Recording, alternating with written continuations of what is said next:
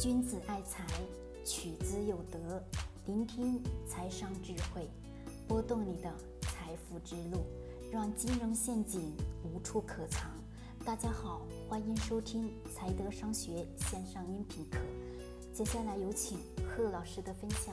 你好，君子爱财，取之有德。我们经常在讲，从投资的角度来看创业。那么我们今天呢，把它反过来，从创业的角度来看投资。好嘞，我们今天来聊一聊这个话题。我先问大家一个问题：创业当中，什么是创业者的核心竞争力？也就是这个创业者他具有什么样的条件，在创业过程当中能使他创业成功的根本原因是什么？可能我们很多人会想到的是他有没有钱，对吧？更多的是会想到考虑到钱。我们很多的创业者首先想的第一件事情，我是。等有了一部分的资金之后，我才开始创业。其实创业的最根本条件是什么？就是我因为没有很多钱，所以说我才创业，对还是不对？就是因为没有钱才去创业。马云曾经是不是很多很多的这些创业者都是因为什么？因为没有钱才去做创业这件事情，这的确是非常正确的。但是我们很多人的观点当中就是认为。等我有了一定的资金之后，再开始去创业。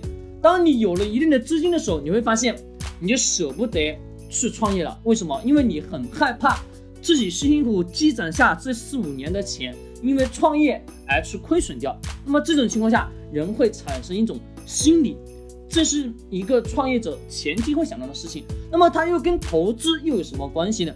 我刚刚在问的第一个问题是什么？就是一个创业者他最核心的。竞争力是什么？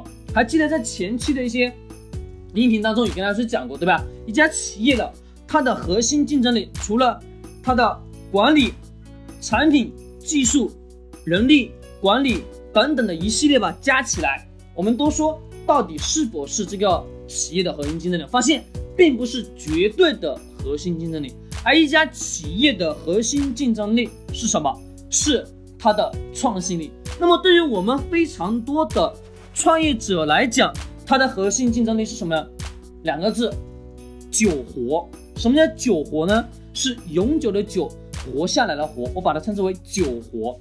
怎么去理解呢？也就是说，你创业的过程当中，其实很多的人在不断的竞争，对吧？就算说你做的，就是你现在做的这个产品，或者说做的这些服务非常非常好，但是。市场上依然会有非常非常多人来跟你竞争，为什么？因为中国市场非常大，比你聪明的人也非常多，跟你同时会去竞争同一个项目、同一件事情，对还是不对？那么这种情况下，只有久活能让你变成唯一的竞争力。企业当中它的核心竞争力是创新，它的创新力是否足够？这里呢可以反问大家：如果说当初华为没有不断的投入研发，不断的去创新，那么到目前为止出现这个事情，我问大家，它能挺过来吗？很显然是不能，对吧？据说这个企业是否有与时俱进的能力，是否有不断创新、不断革自己命的能力？那么对于一个创业者，他呢，更多的是在这个市场当中做的一项服务、一项产品，是否能够干嘛？长期的存活下来，其实创业比的并不是说比的谁有钱，并不是说比的是谁更聪明，哎，不是说比的谁的资源更广阔，其实这些都不是。我们看到的非常多的讲创业的很多的方式方法，的确那都是属于什么？属于树上的，而真正的道上的是什么？树道上面的是，这个上面的更多的是时间周期，就是比。谁活得更久？非常多的竞争对手，非常非常多。我相信，如果说你是一个创业者，你能看到跟自己同行业竞争的，你能看到的对手无数多，甚至他们比你比你强大一百倍、一万倍、一十甚至更大的时候，你发现你会产生一种怯弱的心理，你会发现自己跟他竞争不过来，对吗？其实这就是你的什么？你的核心竞争力。这个核心竞争力。所有的任何技术、任何产品、任何管理都可以去学，唯有你是否有这个意志，我把它称之为什么信念？是否有这个坚持不懈的这个信念，坚持下去到最后那个成的，就是你创业这个就是。但是创业过程当中肯定是要需要什么，跟企业一样不断的创新。可能当初创业也是因为一个小的想法在脑海当中萌生，萌生之后，第二天就想着召集朋友一起过来开会，哦，一起探讨这个事情能不能做。呃，大家就说可以做，那么 OK 就开始搞了。那么这种情况下，只是一个小小的芽，当小小的芽产生的时候，慢慢慢慢随着时间的推移，它会慢慢慢慢去长大。如果说过程当中你放弃，不给这个芽，不给这个树养料。它就不可能再长大，对吧？那其实需要的是你不断不断的去创新。好，这里讲到的是什么？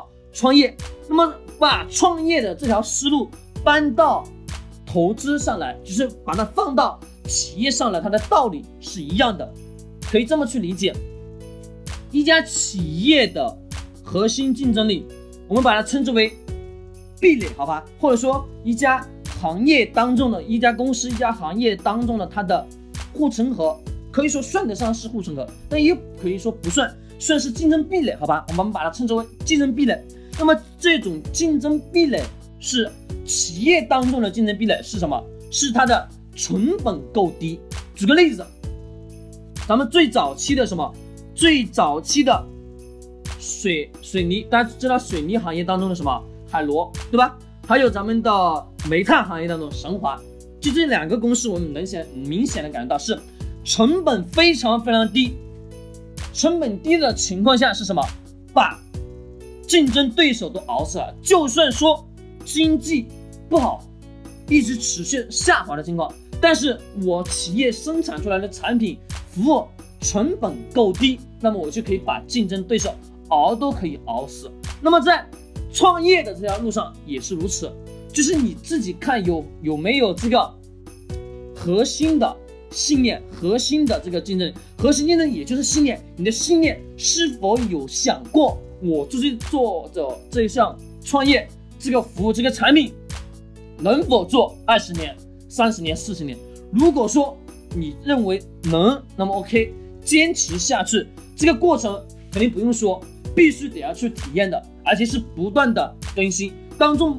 遇见任何问题，你记得一点，不断的去找方法，不断的去更新换代，不断去革自己的命。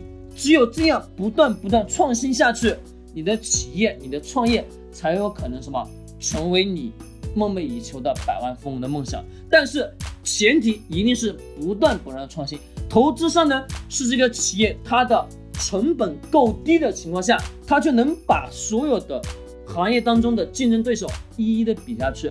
就算比不下去，它的什么，它的这个时间存活时间肯定要长很多，因为我们得要明白一个道理：中国的所有人都喜欢贪小便宜，不管你是谁，好吧？不管你是谁，你都喜欢贪小便宜，这是人性当中没有办法去除的东西。